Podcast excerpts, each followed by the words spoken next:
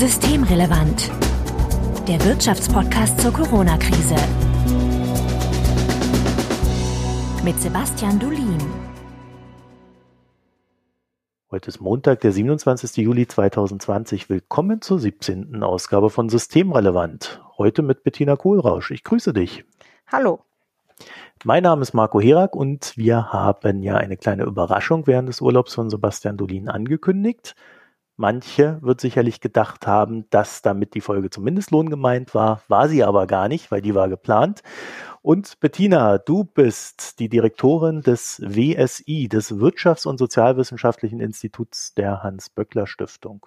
Das stimmt. Du warst ja auch schon mal zu Gast, das werden wir dann verlinken und da hast du dann auch ganz genau erklärt, was das WSI ist, auch wenn es der Name ja eigentlich schon erklärt. Wir wollen uns heute mit Arbeitnehmerinnen und Arbeitnehmern in Zeiten der Corona-Krise beschäftigen und zwar habt ihr zusammen mit dem IMK mal nachgefragt, wie es dem Menschen so geht. Also vielleicht so als ganz kleine Erinnerung an die Hörerinnen und Hörer. Die Corona-Krise hatte vor allem auf dem Arbeitsmarkt eine sehr starke Auswirkung. Geschäfte mussten geschlossen werden. Kindertagesstätten und Schulen waren dicht, sind es teilweise ja immer noch. Äh, haben, wenn sie aufhaben, dann irgendwie nur ganz äh, ja, schwankend offen, da mal ein Tag, da mal drei Tage. Also so richtig Planungssicherheit ist da nicht drin. Also man kann wirklich sagen, das Leben der Menschen wurde durcheinander gewürfelt. Allem alles musste sich neu sortieren. Ja, Bettina, vielleicht mal so ganz platt gefragt, wie geht's denn den Leuten so? Oder kann man das vielleicht pauschal gar nicht so fragen? Fragen kann man natürlich immer alles. Das machen wir als Forscher und Forscherinnen auch die Antwort ist komplizierter, als auch wir dachten, weil ich ganz ehrlich erwartet habe, dass die Leute sagen, ihnen geht es schlecht oder sie machen sich Sorgen, weil die Krise ja eigentlich als wirtschaftliche Krise erst so richtig anfängt. Aber wir haben festgestellt, dass das gar nicht so ist. Wir haben einerseits dann doch eine ziemlich große Zuversicht gesehen oder ähm, auch einen Rückgang von Sorgen und gleichzeitig aber auch, dass es bestimmte oder unterschiedliche Gruppen in der Gesellschaft doch auch unterschiedlich trifft. Wir haben vor allen Dingen gesehen, dass Geringverdiener, die häufig ja auch gering qualifiziert sind, doch stärker von den negativen Auswirkungen der Krise betroffen sind als Höherverdienende. Und das ist natürlich ein bedenklicher Befund. Wir haben ja am Anfang der Krise sehr viel über sinkende Gehälter gehört mhm. und damit halt ist ja nicht immer nur ein sinkendes Gehalt eigentlich gemeint, sondern da verliert halt schlichtweg auch jemand seinen Job und äh, den kriegt er dann wahrscheinlich auch nicht so schnell wieder, je nachdem, was für ein Job das ist. Viele haben am Anfang so gesagt, ja, ich merke so ein bisschen, aber es ist jetzt nicht mhm. so schlimm. Zumindest war das so mein Eindruck aus mhm. den Umfragen heraus. Mhm.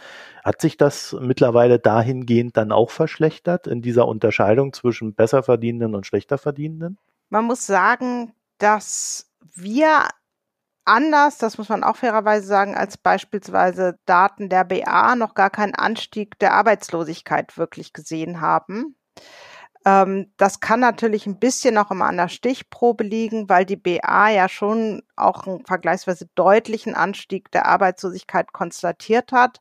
Aber die Gehaltsverluste, die die Menschen haben, sind ganz überwiegend nicht auf Jobverluste zurückzuführen, sondern auf Kurzarbeit. Und diese Kurzarbeit hat natürlich auch einen positiven Effekt, weil sie den Leuten erstmal signalisiert, eure Arbeit ist sicher. Es gibt jetzt im Moment nicht genügend Arbeit für euch, aber es gibt später wieder Arbeit oder wenn, wenn es wieder mehr Arbeit gibt, müsst ihr euch keinen neuen Job suchen, sondern ihr könnt auf euren alten Job zurückkommen. Und die BA ist die Bundesagentur für Arbeit. Ja. ja. Eigentlich wäre es dann so die Konklusion, diese, diese Erstmaßnahmen oder die mhm. bisherigen mhm. Maßnahmen der Bundesregierung, die scheinen ja in der Bevölkerung dann so ein gewisses Grundvertrauen in die Zukunftsfähigkeit des Landes und des Arbeitsmarktes geschaffen zu haben. Das wäre auf jeden Fall meine Interpretation. Es gibt so ein Grundvertrauen. Wir haben zum Beispiel auch nicht gesehen, und das hat mich wirklich überrascht, dass die Angst vor Arbeitslosigkeit gestiegen ist im Vergleich zur ersten Erhebung, die wir im März gemacht haben sondern dass die Menschen offensichtlich darauf vertrauen, dass sie im Arbeitsmarkt bleiben können. Sie machen sich schon Sorgen um ihre finanzielle Situation, auch um ihre wirtschaftliche Zukunft. Wenn sie selbstständig sind, vor allen Dingen, dann haben sie auch größere Existenzängste. Aber die, die abhängig beschäftigt sind, scheinen sehr großes Vertrauen zu haben, dass sie zumindest im Arbeitsmarkt bleiben können. Und man muss ja auch sehen, dass wir schon mal, schon mal die Erfahrung gemacht haben oder dass wir diese kollektive Erfahrung der letzten Finanzkrise hatten, durch die wir letztlich auch ohne einen Anstieg der Arbeitslosigkeit gekommen sind. Es gab natürlich einen Anstieg von ähm, Ungleichheit und auch von Niedriglohnarbeit und von Armut in der Arbeit, all das ja. Aber das Arbeitslosigkeit als Schreckensszenario scheinen die Menschen gar nicht so für sich als Perspektive zu haben, wie ich, das muss ich schon sagen, das auch erwartet hätte, als wir die Befragung gemacht haben. Du meinst, da wirkt diese größte, der größte Wirtschaftsausschwung, äh, Anführungszeichen aller Zeiten, den wir nach der Finanzkrise hatten, der wirkt da jetzt quasi positiv nach, dass äh, er Vertrauen auch in die Institutionen und ihre Maßnahmen schafft. Was ja politisch eine total positive Aussage ist. Ne? Das ist eine positive Aussage. Wir haben auch gesagt, also ich, ich denke da schon, es gibt einfach diese kollektive Erfahrung, dass der Arbeitsmarkt insofern funktioniert, als dass er den Leuten Arbeit gibt. Auf ganz vielen Ebenen funktioniert er nicht und das ist auch eine kollektive Erfahrung, dass Arbeit nicht vor Armut schützt zum Beispiel oder nicht unbedingt eine kollektive Erfahrung, aber ich glaube sozusagen kollektiver Wissensbestand, weil wir einfach so einen wahnsinnig großen Niedriglohnsektor haben. Aber da du gerade auf Maßnahmen zu sprechen kamst, wir haben tatsächlich ja auch gesehen, dass es sehr hohe Zustimmungswerte zu den Maßnahmen der Bundesregierung gibt dass es also diese anfängliche hohe Zustimmung und auch dieses hohe Vertrauen offensichtlich immer noch da ist. Wenn ich, wenn ich mal immer so drauf schaue, erinnere ich mich auch gerade, wenn ich so an die Finanzkrise denke, während der Finanzkrise und auch kurz danach gab es ja so einen ganz starken Zynismus hm. in Richtung, ja, jetzt hilft der Staat diesen Banken, aber was, hm. was, wer hilft denn mir? Ja, hm. wenn ich mal was brauche, mir hilft hm. auch keiner. Kann es sein, dass da jetzt man sieht, wenn dann eine Krise da ist, gibt es dann halt doch die Institution, die dir hilft. Also nicht dir und mir, sondern den, den Menschen. Ich würde sagen, ja und nein. Also Kurzarbeit sicherlich als positives Beispiel, vor allen Dingen auch nochmal mit der gesetzlichen Regelung, die ja dann eine Aufstockung für alle ab dem vierten Bezugsmonat beschlossen hat. Da sehen wir auch beispielsweise wirklich die positiven Auswirkungen auf die Geschlechter. Wir haben bei der ersten Befragung im März gesehen, dass Frauen seltener eine Aufstockung bekommen haben als Männer. Also Männer und Frauen sind ungefähr gleich häufig in Kurzarbeit gewesen Anfang März, aber äh, Frauen haben viel, viel seltener eine Aufstockung der Kurzarbeit bekommen oder seltener.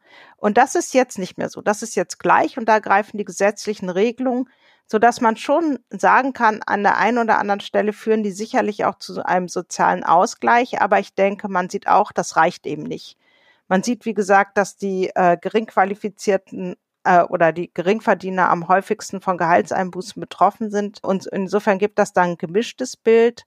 Und das sieht man auch, wenn man mal so ein bisschen tiefer bohrt bei äh, so Einstellungsfragen zur, zu der jetzigen Politik. Wir haben einerseits, wie gesagt, so gibt es nach wie vor irgendwie so ganz hohe Zustimmungswerten zu den aktuellen Maßnahmen der Bundesregierung. Das finden alle gut und haben irgendwie das Gefühl, ist zumindest mein Eindruck, dass, dass das richtig ist und sie uns auch bisher ganz gut durch die Krise gebracht hat.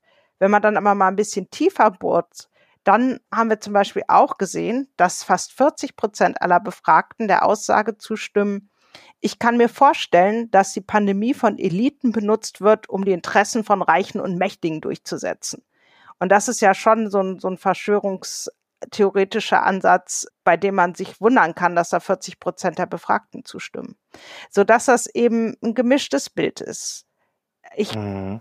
weiß nicht, ob wir jetzt wirklich schon sagen können, dass es so ein generelles höheres Vertrauen in politische Institutionen gibt. Okay, ja, das klingt ja schon so, als ob da doch noch eine gewisse Grundskepsis dabei ist, um das mal nett auszudrücken. Aber äh, die Frage ist ja schon so gestellt, dass ähm, naja, ja. das schon, schon sehr in diese Verschwörungsecke abzielt. Ne? Das war auch also. wirklich unsere, wir haben lange über dieses Item nachgedacht und hin und her ja. gefeilt, weil man will jetzt auch nicht, nicht irgendwie zu irre werden. Aber wir wollten schon, dass die Menschen sich wirklich entscheiden müssen, ja, dass das keine Aussage ist, der jeder zustimmen kann oder der eben auch dann überhaupt keiner mehr zustimmen kann. Aber bei dem man schon, äh, die, die schon trennt sozusagen zwischen Leuten, die anfällig sind für solche Deutungen und die, die es nicht sind. Und dann waren wir sehr erstaunt, weil 40 Prozent jetzt nicht gerade wenig. Sodass, ja, das einfach irgendwie so, so sehr widersprüchlich ist, dieses Bild. Kannst du dir da einen Reim drauf machen? Schon. Ich glaube, dass es eine Zufriedenheit mit der aktuellen Politik gibt. Aber wir haben ja schon vor den ähm, vor der Corona-Krise gesehen, dass es ein sehr hohes, wirklich sehr hohes Misstrauen in politische Institutionen gibt.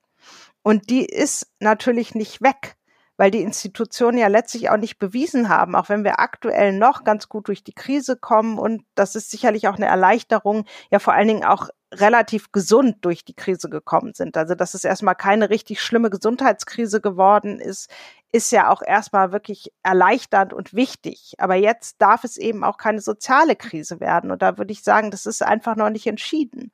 Und ich könnte mir auch vorstellen, dass Leute, die solchen Aussagen zustimmen, ähm, selber auch gucken, wie läuft das jetzt und dann entscheiden, fühlen sie sich jetzt in ihrem ohnehin schon hohen Misstrauen in politische Institutionen durch das Krisenmanagement eher bestätigt oder eben nicht.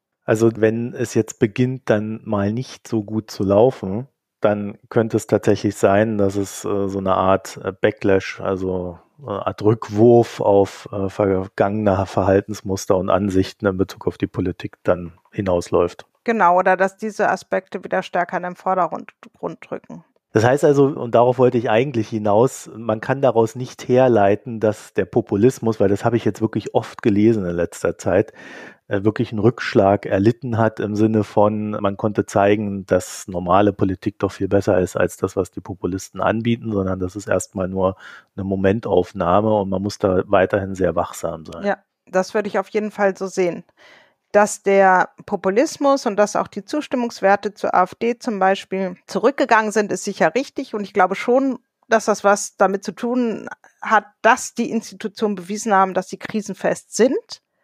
Aber ich würde nicht denken, dass das jetzt dauerhaft und für immer und gesichert so ist. Denn wie krisenfest diese Institutionen tatsächlich auch im Hinblick auf mögliche soziale Krisen sind, ist ja noch gar nicht entschieden das wird sich ja erst im nächsten halben bis Jahr oder Jahren entscheiden, wie stark die soziale Ungleichheit im Folge von Corona zunimmt. Du hast ja schon die Differenzen bei den schlecht und besser verdienenden angesprochen. Ist das äh, nicht auch etwas, was naja, in einer gewissen Logik entspricht, weil äh, Arbeitgeber sagen, okay, dann habe ich da das Kurzarbeitergeld, damit halte ich die Leute, die vielleicht auch schwerer wieder zu bekommen sind, wenn es dann besser läuft. Und im Bereich der schlechter Verdienenden gibt es dann eher so Jobs, wo Arbeitnehmer vielleicht eher so in der Annahme sind, naja, da kriege ich jederzeit jemanden. Da brauche ich mich erst auf gar nichts einlassen momentan. Ich glaube, dass es vor allen Dingen Schwächen, die schon vorher da waren, hm. offenbart, weil wir einfach vorher ja schon sehr viele Leute hatten, ähm, die einfach sehr wenig verdient hatten und Branchen, in denen das der Fall war, sind ja auch von der Krise besonders hart betroffen, wie zum Beispiel das Gastgewerbe. Ich habe mir nochmal die Einflussfaktoren auf zum Beispiel Gehaltsverluste angeguckt und da sieht man einfach, dass die Leute, die vorher schon schlecht dran waren, jetzt das höchste Risiko haben. Also Leute in Leiharbeit, Leute in prekärer Beschäftigung, in nicht sozialversicherungspflichtiger Beschäftigung. Natürlich auch viele Selbstständige mit geringen Einkommen, die sind wirklich auch stark betroffen. Das ist ein ganz wichtiger Faktor. Also Solo-Selbstständige oder Selbstständige, die auf jeden Fall jetzt kein fettes Unternehmen an Füßen haben, dass die eben vorher schon nicht geschützt waren und die es jetzt besonders hart trifft. Insofern würde ich sagen, es offenbart vor allen Dingen Schwächen des Arbeitsmarktes, des Sozialsystems, die schon vorher da waren. Und gibt es da Maßnahmen, die man jetzt äh, treffen kann mitten in der Krise, die das Ganze entspannen? Ja, das ist nicht so einfach. Ich habe ja schon die Vorteile der Kurzarbeit und auch des Kurzarbeitergeldes natürlich genannt.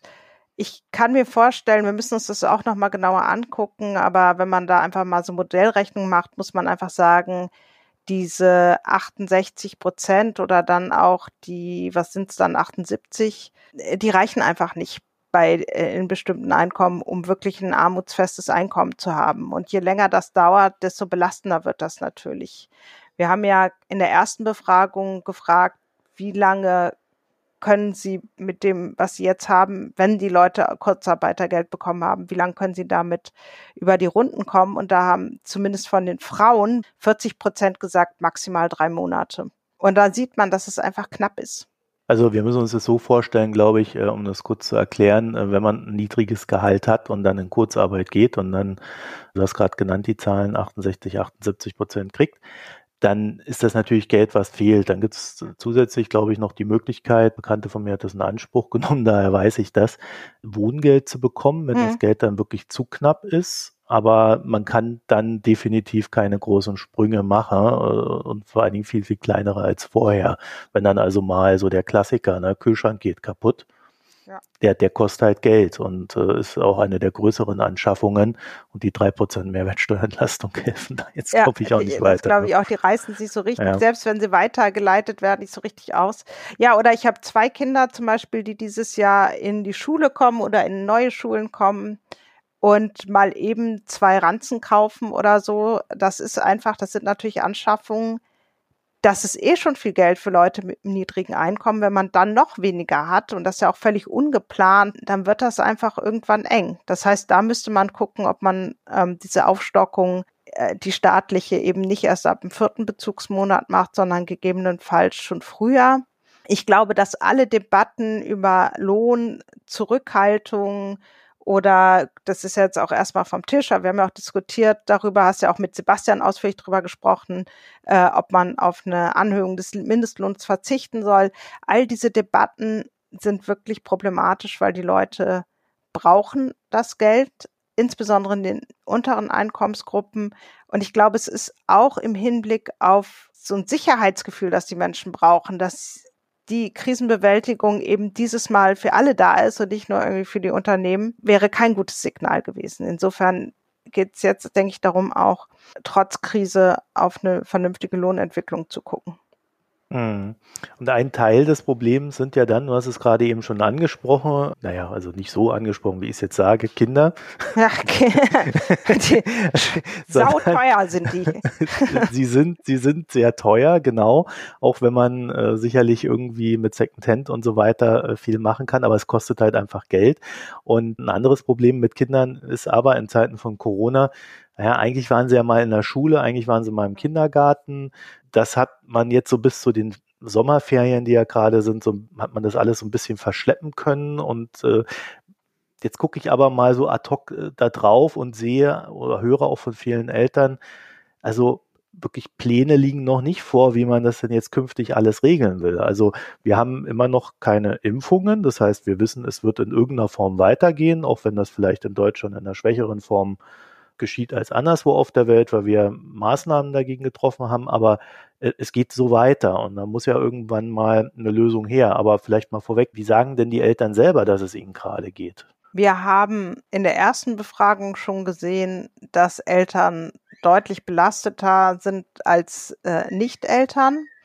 Wobei ich mir auch vorstellen könnte, fairerweise, dass das vermutlich immer so ist, weil äh, Kinder halt nicht nur teuer sind, sondern auch anstrengend. Aber nur mal das irgendwie als Seitenbemerkung, offensichtlich sind Eltern generell nicht glücklicher, aber zufriedener als Nicht-Eltern. Also Kinder haben auch Vorteile. Eltern fühlen sich belasteter in der Krise als Nicht-Eltern.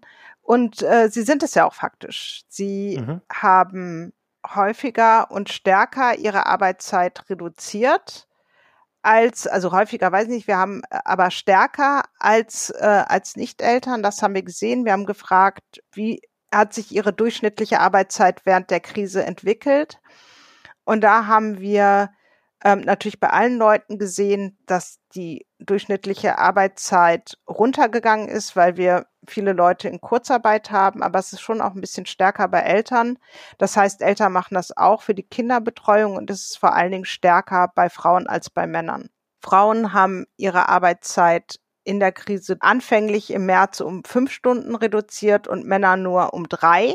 Und dieser Unterschied ist letztlich auch geblieben, sodass Frauen insgesamt sich stärker aus dem Arbeitsmarkt oder insbesondere Mütter stärker als Väter aus dem Arbeitsmarkt zurückgezogen haben. Und da gehe ich schon davon aus, dass es auch eine Folge ist dieser zusätzlichen Kinderbetreuung, die einfach anfällt, weil es ja so ist, dass wenn die Kinder nicht in der Schule sind und nicht im Kindergarten, dann muss irgendjemand auf die aufpassen.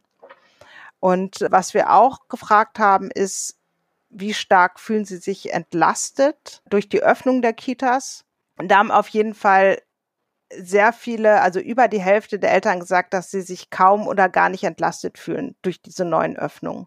Was ja eigentlich logisch ist, ne? weil die Öffnung ja. äh, klingt, klingt ja so, als ob dann alles so war wie vorher, aber so war es ja nicht, sondern also man hat einen Tag lang das Kind dorthin genau. gebracht, manche sogar nur drei Stunden und äh, dann am nächsten Tag nochmal zwei und also äh, es war ja nicht diese Betreuung, die man vorher hatte und da kann ich mir vorstellen, so auch aus meiner Beobachtung heraus, wenn ich dann auch noch koordinieren muss, dass ich da mal ein paar Stunden, da mal ein paar Stunden, dass das eher noch anstrengender ist als vorher.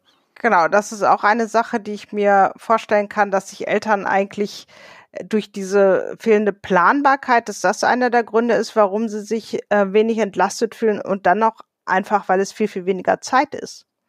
Also, um das mal beispielhaft zu sagen, mein Sohn hätte vorher in der Grundschule 50 Stunden die Woche betreut werden können. Das haben wir nicht immer in Anspruch genommen, aber das waren halt Zeiten, mit denen wir mehr oder weniger flexibel auch hantieren konnten. Und dann hatte er zwei Tage in der Woche fünf Stunden Schule. Das sind zehn. Das macht für mich einen Unterschied von 40 Stunden, die wir plötzlich zusätzlich überbrücken müssen, obwohl die Schulen eigentlich auf sind. Ist klar, dass man sich da nicht so wahnsinnig entlastet fühlt. Nee, im Gegenteil, man sieht halt immer noch, wie es Genau. Ja, ja, weil, weil natürlich umgekehrt auch es die Erwartung gibt oder die Logik auf Seiten der Arbeitgeber, wieso? Ist, die Schulen haben doch jetzt wieder auf und die Kitas, ihr könnt doch jetzt wieder arbeiten. Und da muss man langfristig auch mal gucken, wie man äh, da Regelungen findet, weil ich jetzt im Herbst nicht sehe, dass die Kinder vernünftig betreut werden. Es gibt A, keine Konzepte und B, kommt eine Erkältungswelle. Und wenn Kinder, was ich ja auch nachvollziehbar finde, im Zuge von Hygienekonzepten mit einer Rotznase nach Hause geschickt werden, dann muss man ein zweijähriges Kind gar nicht hinbringen, weil die haben eigentlich durchgängig den Winter eine Rotznase, zumindest die allermeisten, die ich kenne. Das heißt, da kommen noch mal ganz andere Belastungen auf uns zu. Und da wir jetzt ja schon gesehen haben, dass der ganz überwiegende Teil dieser Arbeit doch von Frauen übernommen wird, sehe ich da auch ein Risiko im Hinblick auf die Geschlechterungleichheit. Also man muss dazu sagen, wir haben ja in, in dem Podcast äh, von Anfang an recht intensiv immer wieder dieses Thema Kinder drin gehabt und auch ja. dieses Thema Retraditionalisierung. Mit Johanna Wenkebach hatten wir dazu auch mal eine Folge unter anderem.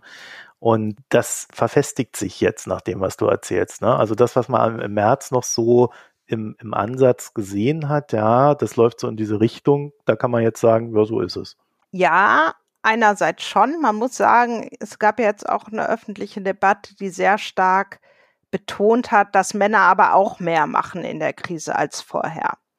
Also vor allen Dingen, also in der, in der FAZ am Sonntag war mal ein Artikel betitelt mit von wegen Rabenväter und deshalb nochmal differenziert. Ja, auch wir haben gesehen, der Anteil der Männer, die in der Krise den überwiegenden Teil der Sorgearbeit gemacht haben, ist am Anfang gestiegen. Äh, es waren vor der Krise ungefähr sechs Prozent, die gesagt haben, sie machen den überwiegenden Teil. Dann waren es im März zwölf, die gesagt haben, sie machen den überwiegenden Teil der Sorgearbeit. Und jetzt sind wir wieder bei neun. Macht also einen Anstieg von drei Prozentpunkten im Vergleich zur Zeit vor der Krise finde ich jetzt aber auch nicht so wahnsinnig spektakulär, dass man sagen müsste, oh, oh, oh, die Männer bewegen sich ja unglaublich, wenn man sieht, dass faktisch eben nach wie vor, nämlich 62 Prozent, der allergrößte Teil der Frauen den überwiegenden Teil macht und das auch in der Krise und dass das eben auch vor allen Dingen einfach viel, viel mehr Stunden sind, so dass ich jetzt diese, diesen geringen Anteil von Männern, die mehr machen, nicht überbewerten würde. Wir haben uns aber trotzdem angeguckt, wer sind denn diese Männer? Und da haben wir gesehen, und das bestätigen auch andere Studien, das sind vor allen Dingen Männer mit Frauen in systemrelevanten Berufen.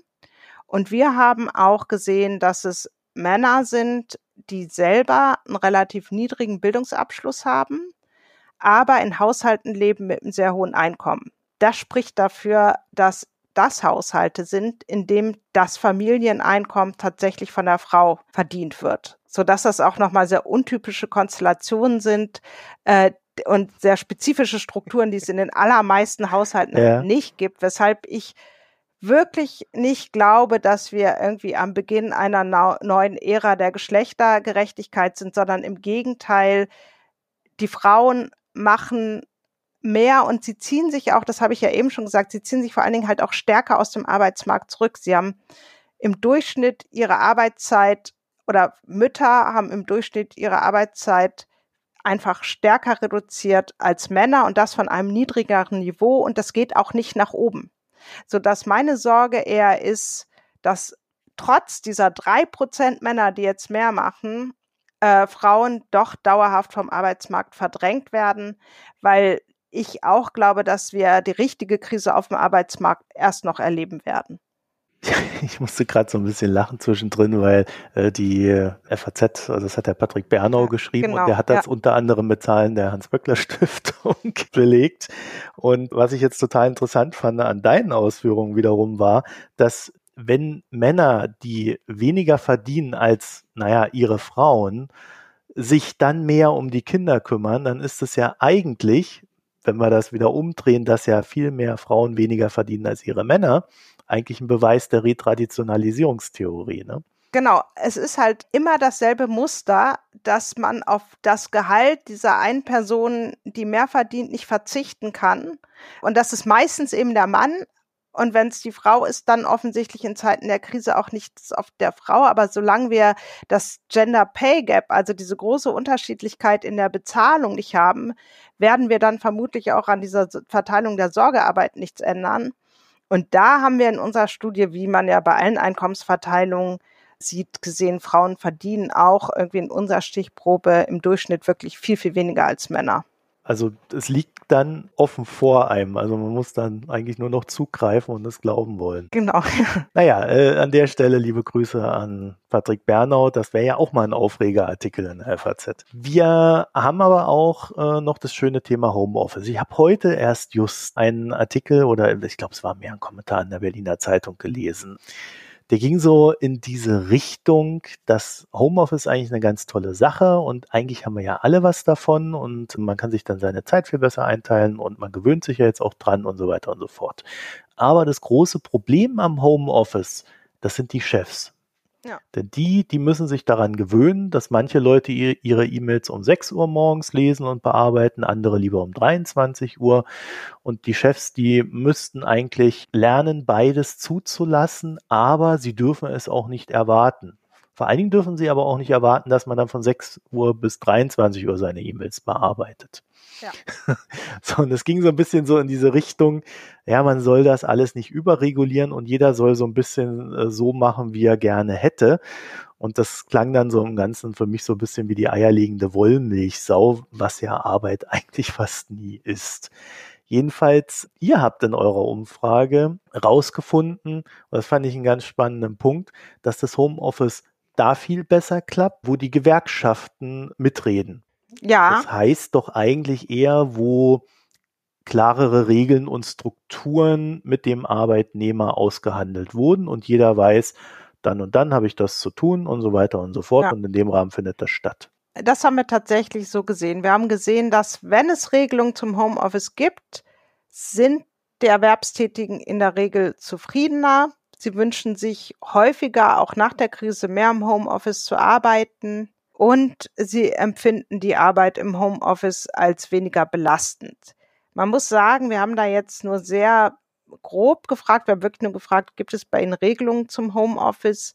Geh mal davon aus, dass das so Sachen betrifft wie Arbeitszeiten oder auch eine gewisse einfach Betriebsvereinbarung vermutlich mhm. gibt dann zum Homeoffice, die in der Regel ja solche Fragen abdecken. Und ich glaube schon, dass das so ist, wie die Berliner Zeitung das sagt, dass es am besten wäre, wenn es keine Regeln gäbe und jeder Arbeitnehmer sich seine Regeln selbst machen kann. Aber selbst als jemand, die für Gewerkschaften arbeitet, kann ich nachvollziehen, dass das natürlich aus Arbeitgebersicht vielleicht problematisch zu realisieren ist. Und faktisch ist es eben häufig genau umgekehrt. Es gibt keine Regelung und damit sind die Regeln das, was der Arbeitgeber wünscht. Und das ist dann eben eine Belastung für die Leute. Und das darf nicht sein. Und dann haben wir eben gesehen, diese Regeln, die gibt es häufiger oder diese Regelung zum Homeoffice gibt es häufiger in Betrieben mit Betriebsrat, sodass mitbestimmte Betriebe da offensichtlich besser aufgestellt sind. Und ich bin mir ganz sicher, und das ist auch belegt durch viele Forschungen von vor der Krise, man braucht Regeln, man braucht Strukturen, dann ist es eine gute Sache. Ich kann mir ja vorstellen, dass gerade dieses Thema E-Mails, wenn man dann so außerhalb der regulären Arbeitszeiten durch eins, zwei E-Mails Präsenz zeigen kann, halt mhm. auch genau äh, diesen Anreiz bietet. Ne? Also so quasi die Fortsetzung der Präsenzkultur, wie wir sie an ja. äh, Unternehmen gerne mal haben, äh, halt in digitaler Form. Genau, genau. Die, die Gefahr besteht sicherlich und dann ist es natürlich so, dass es ja äh, zum Beispiel im Infektionsschutzgesetz ähm, Lohnersatz gibt, wenn man nicht arbeiten kann, weil man sich um die Kinder kümmern muss. Es sei denn, es gibt eine angemessene Möglichkeit der Kinderbetreuung. Und in der Gesetzesbegründung ist dann explizit das Homeoffice als eine so angemessene Form der Kinderbetreuung genannt. Jeder, der mal im Homeoffice gearbeitet hat und versucht hat, parallel einen Zweijährigen zu betreuen, weiß, wie absurd das ist. Und das schafft natürlich dann das, was wir sehr soziologische Entgrenzung von Arbeit und Leben nennen. Dann, dann ist überhaupt keine klare Arbeitszeit mehr. Dann versucht man jeden Mittagsschlaf oder jede irgendwie 20 Minuten Sendung mit der Maus zu nutzen, um irgendwie zu arbeiten. Und dann ist es einfach nur noch eine enorme psychische Belastung. Aber wenn es hilft, dass man flexibler ist, dass man Arbeitszeiten spart, dann kann, hilft es natürlich auch äh, tatsächlich Familie und Beruf zu vereinbaren. Nur es ist eben nichts, wo man nebenbei noch Kinder betreuen kann. Hört sich schon so an, als ob da die klaren Regeln dann am Ende doch eher zu bevorzugen sind. Ja. Ne? Trotzdem glaube ich, dass die Leute auch einfach lernen müssen, im Homeoffice zu arbeiten. Was ich ganz interessant fand, wir haben schon letztes Mal, also im März, gefragt, Zustimmung zu der Aussage, im Homeoffice kann ich meine Arbeit effektiver organisieren als im Betrieb.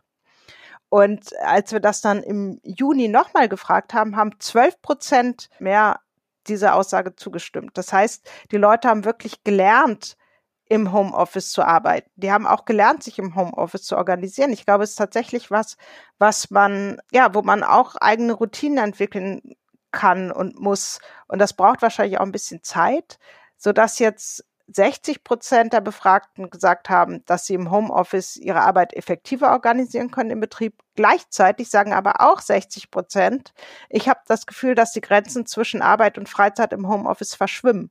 Und ich finde, das definiert so ganz gut die zwei Pole, zwischen denen man da immer ist. Es ist einfach ein Gewinn an Flexibilität. Ich glaube, das würde jeder sagen, der, der das Privileg hat. Das ist es ja irgendwie auch im Homeoffice arbeiten zu können. Aber gleichzeitig gibt es einfach dieses enorme Risiko der Entgrenzung, dass man irgendwie überhaupt nicht mehr weiß, irgendwie, wo hört die Arbeit auf, wo fängt das Leben an. Also bei mir ist es auch noch so, mein Homeoffice-Schreibtisch steht auch noch im Schlafzimmer.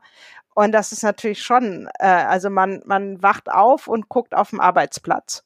Nee, das ist nicht gut. Das ist nicht gut, ne?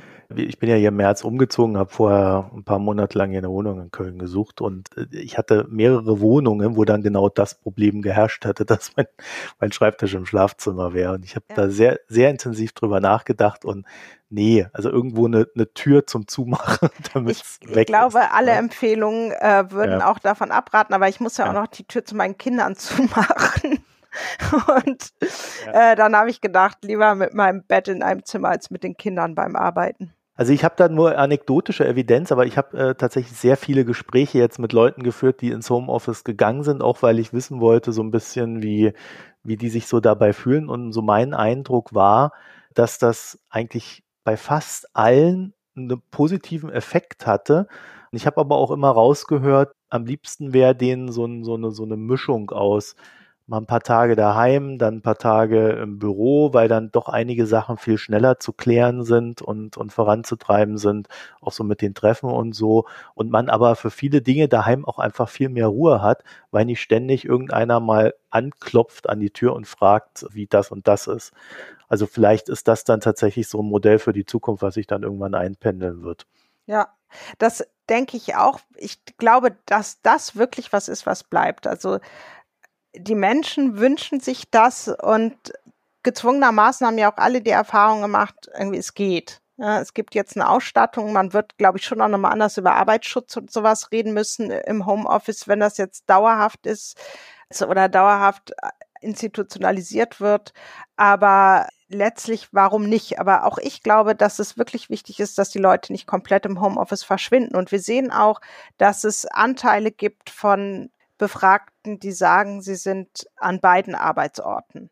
Und da haben wir übrigens Stichwort Geschlechterungleichheit auch gesehen, und das ist wohl offensichtlich vor der Krise auch schon so gewesen, es ist ein typisches Muster, dass Männer häufiger an wechselnden Arbeitsorten sind und Frauen dann eher häufiger ganz im Homeoffice.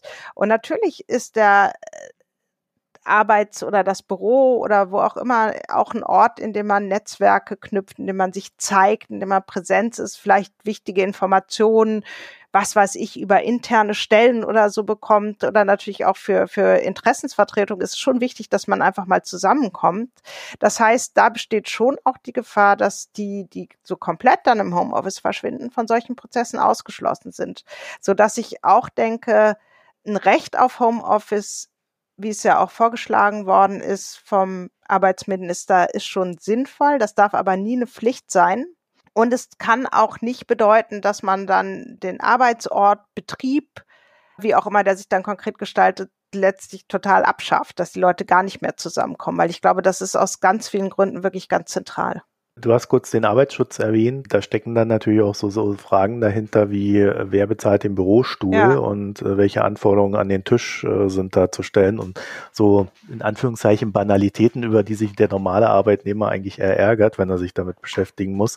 Aber das sind natürlich, wenn man so guckt, wie mancher da auf dem Sofa arbeitet, ja, ja. das kann natürlich nicht die Lösung sein. Nee, nee, und ich glaube auch, dass der Rücken, bin mal gespannt, ja, wie, wie ob die Krankenkassen da was merken nach so als spät Spätfolgen der Corona-Krise, weil die Tatsache, dass das ja idealerweise am Arbeitsort auch kontrolliert wird. Ne? Sitzt man richtig, hat man vernünftige Stühle und so weiter, ist der Abstand zum Bildschirm richtig. Also all diese Arbeitsschutzmaßnahmen, das hat ja schon auch einen Grund. Und wenn man dann aber den überwiegenden Teil zu Hause irgendwie genau auf dem Sofa rumflätzt, im Laptop auf dem Bauch, was ich durchaus auch nachvollziehen kann, dann ist das wahrscheinlich dauerhaft nicht ideal für die Gesundheit. Also, da haben wir doch eine schöne Prognose zum Schluss hin. äh, vermutlich werden die Krankenkassen ja, uns den einen oder anderen Corona-Nachfolgeeffekt noch aufzeigen in den nächsten Monaten. Bettina, dann bedanke ich äh, mich recht herzlich dafür, dass du dir die Zeit genommen hast ich bedanke mich dafür, dass du mich so gut durch das Gespräch geführt hast. So, liebe Hörerinnen und Hörer, dann bedanken wir uns auch recht herzlich bei euch fürs Zuhören und ihr könnt uns eine E-Mail schreiben an systemrelevant.böckler.de, wenn ihr uns ja Dinge mitteilen möchtet, äh, Meinung zur Studie, zur Folge oder auch andere Dinge. Ähm, die E-Mails werden gelesen, ausgewertet, können uns auch Vorschläge senden, äh, was wir vielleicht dann auch mal besprechen sollten. Bettina könnt ihr folgen auf Twitter als Bettina Kohlrau 1. Da gab es wohl schon eine andere Bettina Kohlrau auf Twitter. Na, das ist einfach äh, meine Inkompetenz gewesen. Mir war gar nicht klar, als ich mich angemeldet habe, bei Twitter, dass das mein Name dann ist für den Rest meines Lebens, sonst hätte ich mir etwas mehr Mühe gegeben. Ich dachte, das ist halt einfach so ein Benutzername, den man einmal eingibt Ach, und nicht wieder einer ja. sieht. ja, ja, so kam man das. Man kann den ja noch ändern im Nachgang, aber jetzt haben wir ihn schon gesagt, das, ja. jetzt hängst du drauf fest. ja, also da könnt ihr Bettina folgen. Sie ist auch recht diskussionsfreudig, wie ich gesehen habe, heute in einem Twitter-Diskussion mit Hedwig Richter. Das wäre noch der Hinweis. Und ansonsten freuen wir uns, wenn ihr unsere Folgen in den sozialen Netzwerken verteilt und andere darauf hinweist oder auch die ein oder andere Debatte führt. Dankeschön fürs Zuhören und bis bald. Tschüss. Tschüss. Das war Systemrelevant, der Wirtschaftspodcast zur Corona-Krise. Eine Produktion der Hans-Böckler Stiftung.